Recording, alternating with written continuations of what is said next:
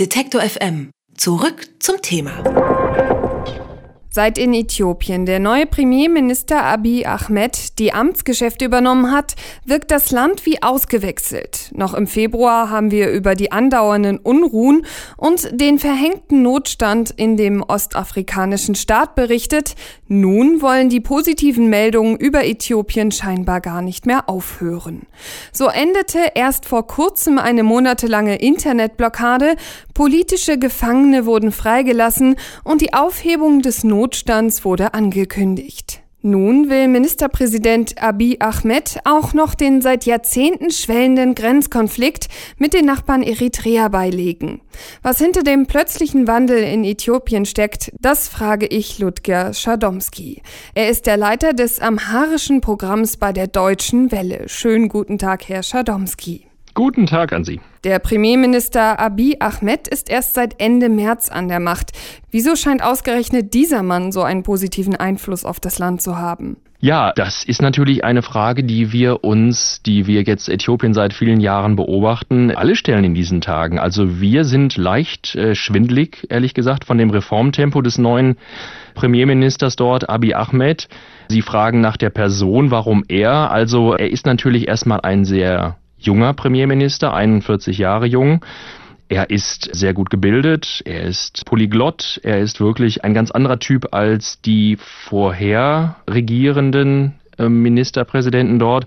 Also insofern kristallisiert sich vieles von diesen vielen Reformen, die wir in diesen Tagen sehen, auch wirklich in der Person des Ministerpräsidenten. Und er gehört natürlich der Volksgruppe der Oromo an. Das ist äh, in Äthiopien die größte Volksgruppe mit Abstand. Die hat die ganzen Jahre und Jahrzehnte und Jahrhunderte, muss man eigentlich sagen, in Äthiopien zugeschaut, anderen Volksgruppen beim Regieren zugeschaut, mit einigem Ärger auch im Bauch. Jetzt ist also ein Oromo oben im Ministerpräsidentenamt und hat die Mehrheit von 36 Prozent der Bevölkerung eben der Oromo hinter sich.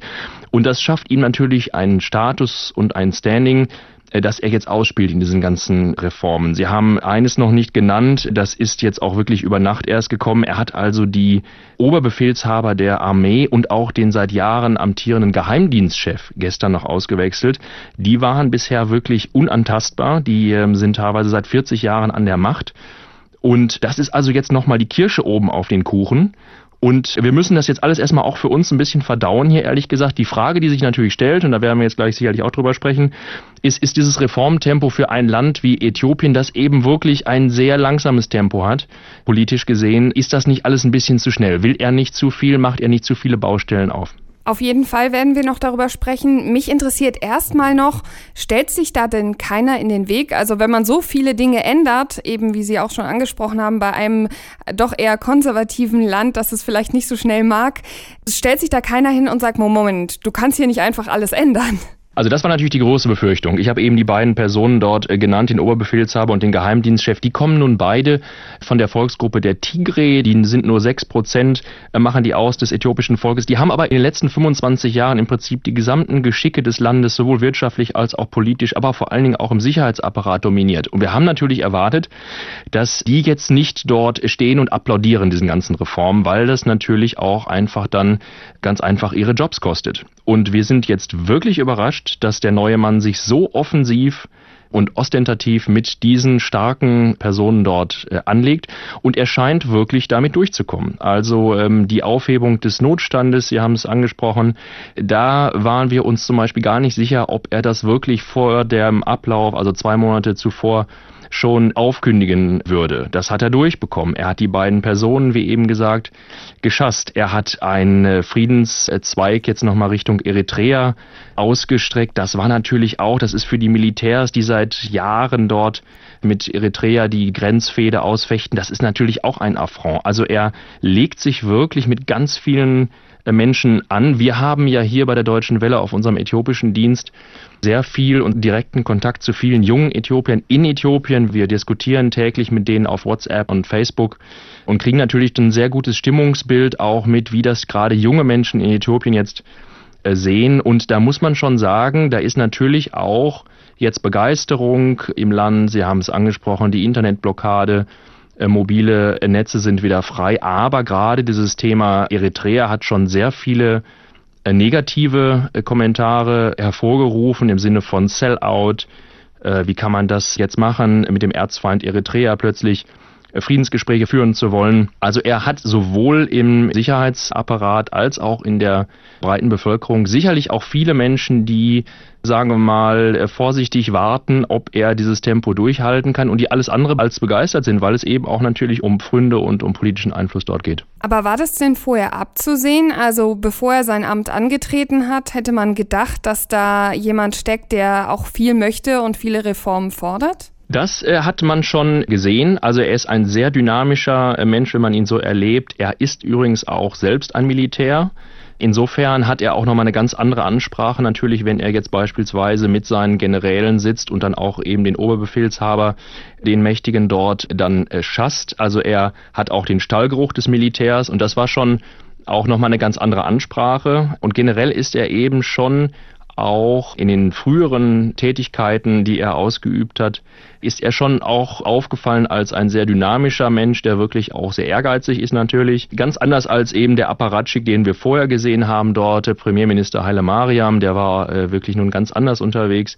Insofern waren die Äthiopier schon auch eingestellt auf Reformen. Es musste jetzt auch wirklich was passieren. Das Land ist wirklich chronisch pleite. Er hat ganz viele politische Probleme sowohl nach innen als auch nach außen. Die Reformen sind längst überfällig. Es ist ein unglaublicher Reformdruck, gerade von den jungen Menschen dort. Und es musste jetzt was passieren und Abi hat es offensichtlich erkannt und versucht, diese Welle jetzt eben zu reiten. Wir müssen halt nur gucken, ob die Welle ihn nicht vielleicht sogar dann irgendwann, ähm, äh, sagen wir mal, aus dem Amt trägt, weil er einfach zu viel in zu kurzer Zeit wollte. Sie haben schon ein mögliches Friedensabkommen mit Eritrea angekündigt. Wieso hat das bisher nicht funktioniert und wieso sollte es jetzt klappen?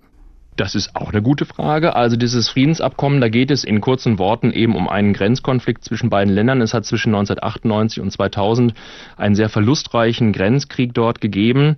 Danach ist eine internationale Schiedskommission eingesetzt worden, die eben den Grenzverlauf festlegen sollte. Die hat zugunsten des kleinen Eritrea entschieden.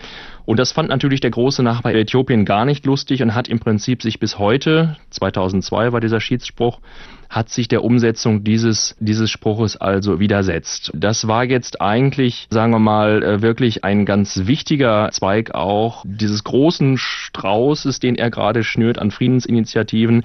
Er hat das auch in seiner Antrittsrede äh, Anfang April äh, gesagt. Er wird also auf den Erzfeind und Erzrivalen Eritrea zugehen. Auch da ist das Tempo jetzt wirklich sehr schnell und wir müssen auch da abwarten, ob das Eritrea überhaupt äh, mitmachen wird. Wir haben bisher noch keine offizielle äh, Äußerung dort aus Eritrea, ob man überhaupt gedenkt, diesen Olivenzweig ähm, anzunehmen. Das könnte nämlich innenpolitisch für Eritrea sehr schwierig werden und für das Regime dort. Insofern müssen wir auch gucken, was daraus wird. Aber dass er wirklich dieses Fass nochmal aufmacht, das ist schon auch wirklich richtig gefährlich für ihn, weil da sehen wir wirklich auf den sozialen Medien einen regelrechten Shitstorm. Das mögen ganz, ganz viele Äthiopier überhaupt nicht. Und äh, das könnte durchaus sein, dass er dort in seinem Reformtempo etwas sehr äh, schnell unterwegs war.